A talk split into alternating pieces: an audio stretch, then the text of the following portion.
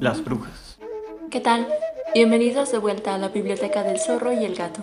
Hoy les traemos la novela Las Brujas de Roald. Durante las vacaciones de verano, Luke y su abuela se hospedan en un lujoso hotel en las costas británicas, pero para su infortunio, es ahí mismo donde la gran bruja y su séquito van a llevar a cabo su congreso anual, en el que presentarán su plan para acabar con todos los niños de Inglaterra. Sobre Roald Dahl, nació en Llandaff el 13 de septiembre de 1916 y murió en Oxford el 23 de noviembre de 1990. Fue un escritor, guionista y piloto de la Real Fuerza Aérea durante la Segunda Guerra Mundial. Fue hijo de migrantes noruegos y escribió cientos de historias cortas y un gran número de novelas tanto para el público infantil como para el adulto. Su primer trabajo publicado fue la historia Pan Comido en 1942, seguida de su primer libro para niños, Los Gremlins, de 1943. Entre sus obras más conocidas destacan James y el Durazno Gigante, de 1961, Charlie y la Fábrica de Chocolate, de 1964, El Fantástico Señor Zorro, de 1970, Las Brujas, de 1983, Boy, Historias de la Niñez, de 1984, y Matilda, de 1988. En 1983 ganó el premio World Fantasy Award for Life Achievement. Cabe señalar que algunas de sus historias para adultos fueron llevadas a la televisión por Alfred Hitchcock en su programa homónimo, así como muchas de sus novelas para niños se han adaptado para el cine. En el caso particular de Las Brujas, existen dos adaptaciones realizadas en 1990 y 2020. A continuación, les compartiremos algunos fragmentos de la novela. Ahora, todas las mujeres, o mejor dicho, las brujas, estaban inmóviles en sus sillas, mirando fijamente como hipnotizadas a alguien que había aparecido de pronto en la tarima. Era otra mujer. Lo primero que me extrañó de ella fue su tamaño. Era diminuta. Probablemente no mediría más de un metro treinta centímetros. Parecía bastante joven, supuse que tendría unos 25 o 27 años, y era muy guapa. Llevaba un vestido negro muy elegante, con falda larga hasta el suelo y guantes negros que le llegaban hasta los codos. A diferencia de las otras, no llevaba sombrero. A mí no me parecía que tuviera aspecto de bruja en absoluto, pero era imposible que no lo fuera porque de lo contrario, ¿qué demonios estaba haciendo su vida en la tarima? ¿Y por qué estaban todas las demás brujas contemplándola con tal mezcla de adoración y temor? Muy despacio, la joven de la tarima levantó las manos hacia su cara. Vi que sus dedos enguantados desenganchaban algo detrás de la oreja y luego, luego se pellizcó las mejillas y se quitó el rostro de golpe. Aquella bonita cara se quedó entera en sus manos. Era una máscara. Al quitarse la máscara, se volvió hacia un lado y la colocó cuidadosamente en una mesita que tenía cerca, y cuando se dio vuelta para regresar a la tarima me faltó poco para dar un chillido. Su cara era la cosa más horrible y aterradora que he visto nunca. Solo mirarla me producía temblores. Estaba tan arrugada, tan encogida y tan marchita que parecía que la hubiera conservado en vinagre.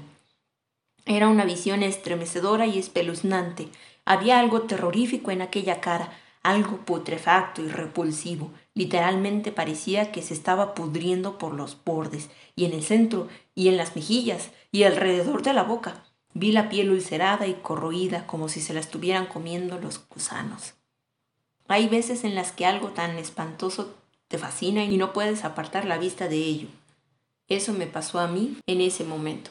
Me quedé traspuesto, al helado, estaba hipnotizado por el absoluto horror que producían las facciones de aquella mujer. Pero no era solo eso. Había una mirada de serpiente en sus ojos, que relampagueaban mientras recorrían la sala. Enseguida comprendí, naturalmente, que esta no era otra que la gran bruja en persona. También comprendí por qué llevaba una máscara.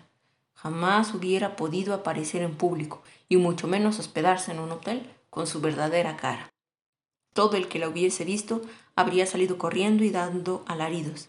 Las puertas, gritó la gran bruja con una voz que llenó el recinto y retumbó en las paredes. ¿Habéis echado el cerrojo y la cadena? Hemos echado el cerrojo y la cadena, vuestra grandeza, contestó una voz en la sala.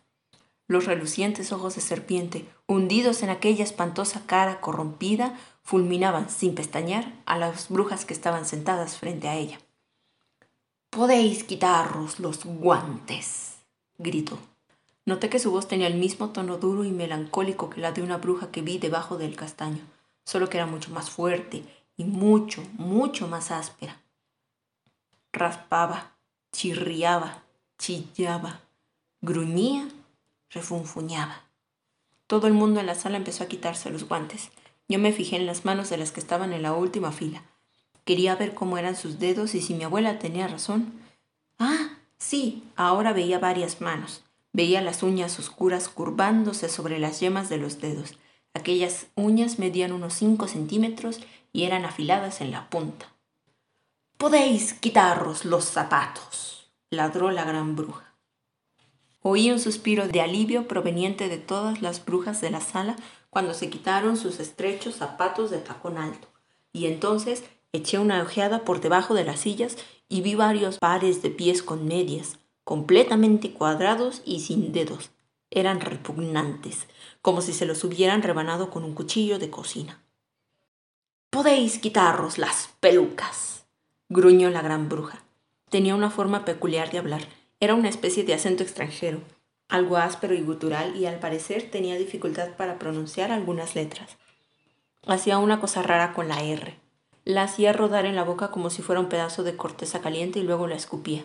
Quitaros las pelucas para que les dé el aire a vuestros irritados cuerros cabelludos, gritó y otro suspiro de alivio surgió de la sala, mientras todas las manos se levantaban hacia las cabezas para retirar todas las pelucas, con los sombreros todavía encima.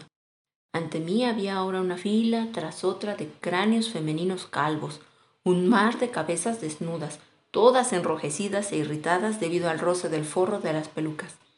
No puedo explicaros lo horrorosas que eran y de algún modo la visión era aún más grotesca por el hecho de que debajo de aquellas espantosas cabezas calvas los cuerpos iban vestidos con ropa bonita y a la moda. Era monstruoso, era antinatural. Oh, Dios mío, pensé, socorro, oh Señor, ten compasión de mí. Esas repugnantes mujeres calvas son asesinas de niños y todas y cada una de ellas, y aquí estoy yo, apresado en la misma habitación y sin poder escapar. En ese momento me asaltó una nueva idea doblemente horrible.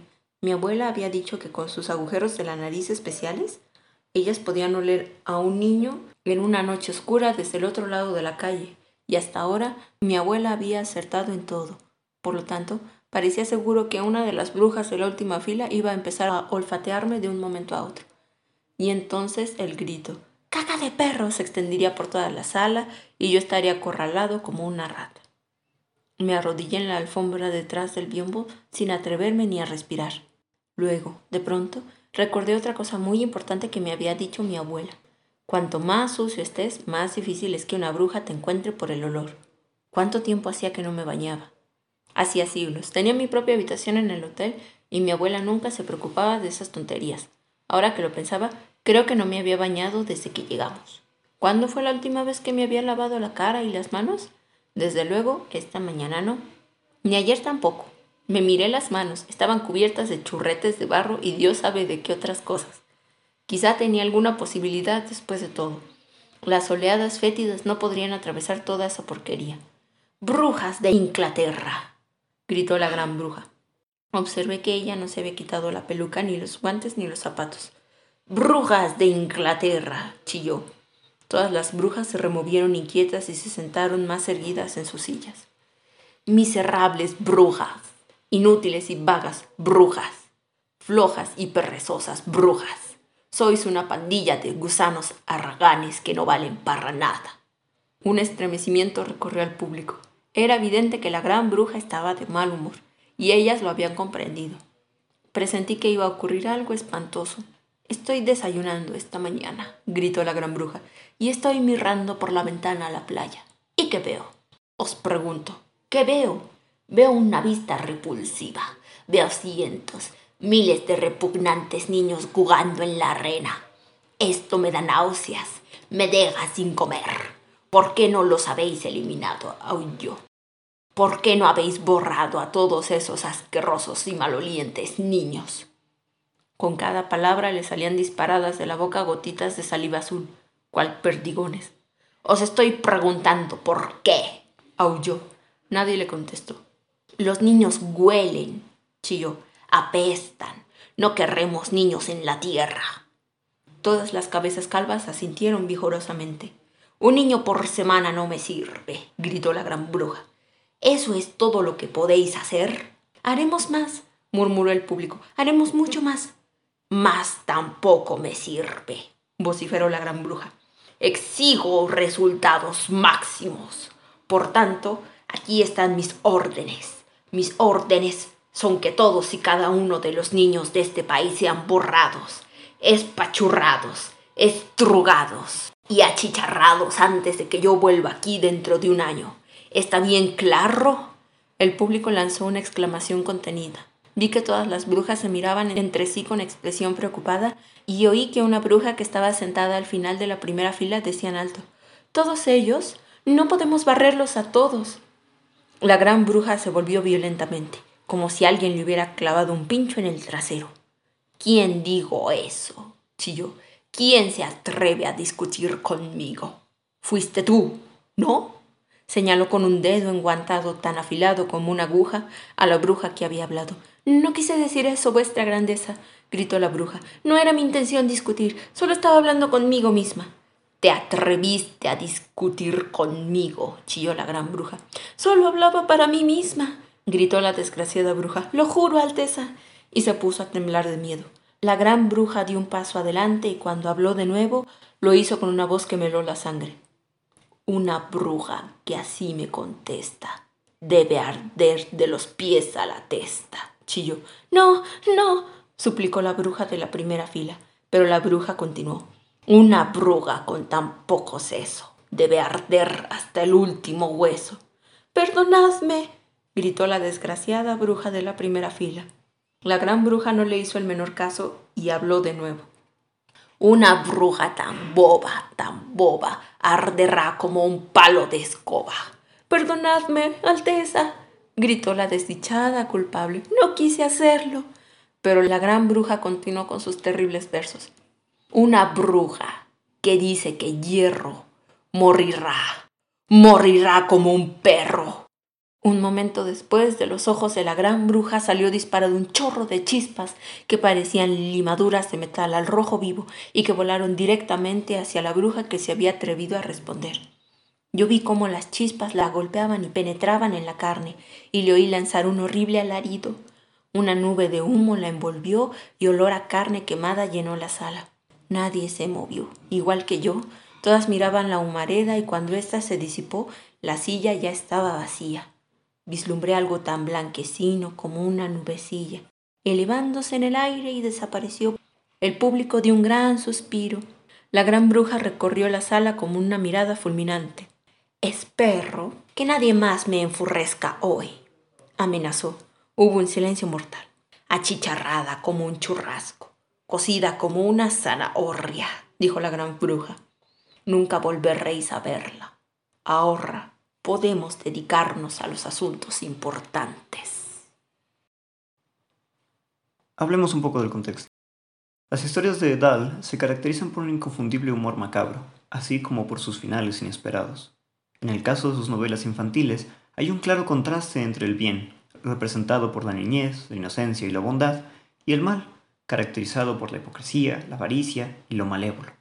En la mayoría de sus historias, estas son contadas desde la perspectiva de un niño, mientras que los antagonistas suelen ser adultos que los maltratan y los odian, descritos detalladamente, de forma aterradora, y cuyo fin suele ser su exposición como mentirosos o hipócritas, ya sea por un medio mágico o bien porque son superados por la astucia del niño a quien maltratan. Y bueno, señorita Gato, ¿Qué nos puede decir sobre esta novela? Hay dos puntos que me gustaría señalar. Primero, me agrada mucho cómo se desarrolla el protagonista, porque si bien Luke pasa por muchas situaciones desdichadas a lo largo de la historia, él no se queda estancado en eso, avanza. Por ejemplo, al inicio del libro pues fallecen sus padres y por eso queda al cuidado de su abuela. Y en cuanto la abuela le dice que él nunca se va a quedar solo porque ella se va a quedar con él para cuidarlo. No es que mágicamente haya superado la muerte de sus padres, simplemente se tranquiliza y acepta esa nueva realidad.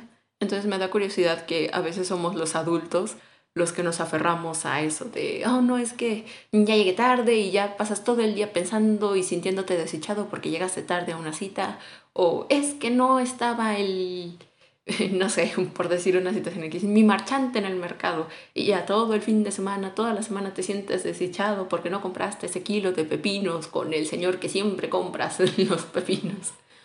Este, me parece, me gusta mucho eso, como sí hay cosas malas, pero puedes pasar a través de ellas, no necesitas quedarte en ese momento de dolor o de miseria. Y otra cosa que también me gusta mencionar es que todos los libros de Dahl tienen fantasía, tienen este toque como de magia, pero de alguna forma te lo describe que crees que es real, o sea, que sí te la crees por ejemplo, tomando un poco de las adaptaciones al cine, la primera adaptación que se hizo de Las Brujas, en ella participó Jim Henson, pero es de estas películas en donde los efectos y las marionetas y el maquillaje son tan obvios que lo hacen fantástico y lo hacen creíble, además de Angelica Houston. Me gusta mucho esa historia, es un libro que puedes disfrutar cuando eres niño, que lo puedes disfrutar ahora que eres adulto e incluso yo pensaría que lo puedes disfrutar más siendo adulto porque tu imaginación puede recrear con más realismo el aspecto de las brujas o la situación de la niña en el cuadro. Es fascinante cómo Dahl maneja estos temas, sobre todo lo que es la magia, la niñez, y empezando por los niños, me gustaría también agregar que sus personajes infantiles no se notan como si fueran artificiales, realmente logra recrear la psique de un niño sin meterse en dar muchos detalles, que es lo genial de Dahl, que sus historias son muy fluidas en ese sentido, por el lenguaje, por la forma en la que se expresan los niños, es un personaje creíble. Y respecto a las brujas, realmente su forma de reinterpretarlas es fascinante, mantiene un temor que existe en casi todos los folclores, el personaje de la bruja como ser que detesta a los niños, como ser que, se las, que los puede devorar. En Tlaxcala tenemos a la Tlahuelpuchi, que es una bruja que le chupa a los niños, por eso existe esa frase en México de se lo chupó la bruja. Y realmente lo que hace Dal es darle un giro muy peculiar a su modo de qué son las brujas. Y como comentabas, las adaptaciones eh, filmográficas son realmente interesantes en el sentido de cómo interpretan la novela de Dahl sin decirles directamente en qué acaba, el final del libro, cuando uno lo lee la primera vez, puede sentir que es bastante oscuro, bastante macabro, pero en realidad Dahl en algún momento lo explica, el final que él eligió para esta novela no es terrible porque lo que él quería mostrar era que el niño al final no va a tener que conocer los sufrimientos de la vida adulta que es una cosa que le tocó, como mencionábamos, él estuvo en la Segunda Guerra Mundial y le tocó ver todos estos horrores. Él perdió hijos debido a las enfermedades, entonces al final de cuentas es un deseo de que el niño no pierda la inocencia que tiene. Comparándolo con sus otros libros, me gusta como al final es para el protagonista es un final bueno, aunque tal vez para desde la visión de un adulto no resulte tan tan bueno. Pero retomamos ese punto que ya mencionó el señor Zorro, es esa inocencia, es ese personaje bien construido que a lo mejor si nos ponemos a pensar con calma nosotros mismos hubiéramos estado de acuerdo con esas situaciones. Pero claro, todo el mundo tiene que crecer y a lo mejor dejar un poco de esa fantasía o de ese optimismo sano que poseen los niños. Ah, porque eso sí, sus protagonistas, sus personajes infantiles, no son ingenuos, simplemente son inocentes. No, no tienen este filtro. Estos prejuicios. Estos prejuicios que adquieres cuando vas creciendo. Bueno, con este episodio damos por concluida la primera temporada de la biblioteca. Muchas gracias por escucharnos. Si lo disfrutaron, denos like, síganos en redes sociales y en nuestro Instagram que es arroba biblio-sorrogato. Estamos muy felices de que nos hayan acompañado y esperen nuevos episodios y nuevas sorpresas. Los esperamos en nuestra segunda temporada. Nos vemos en la siguiente. Hasta la próxima.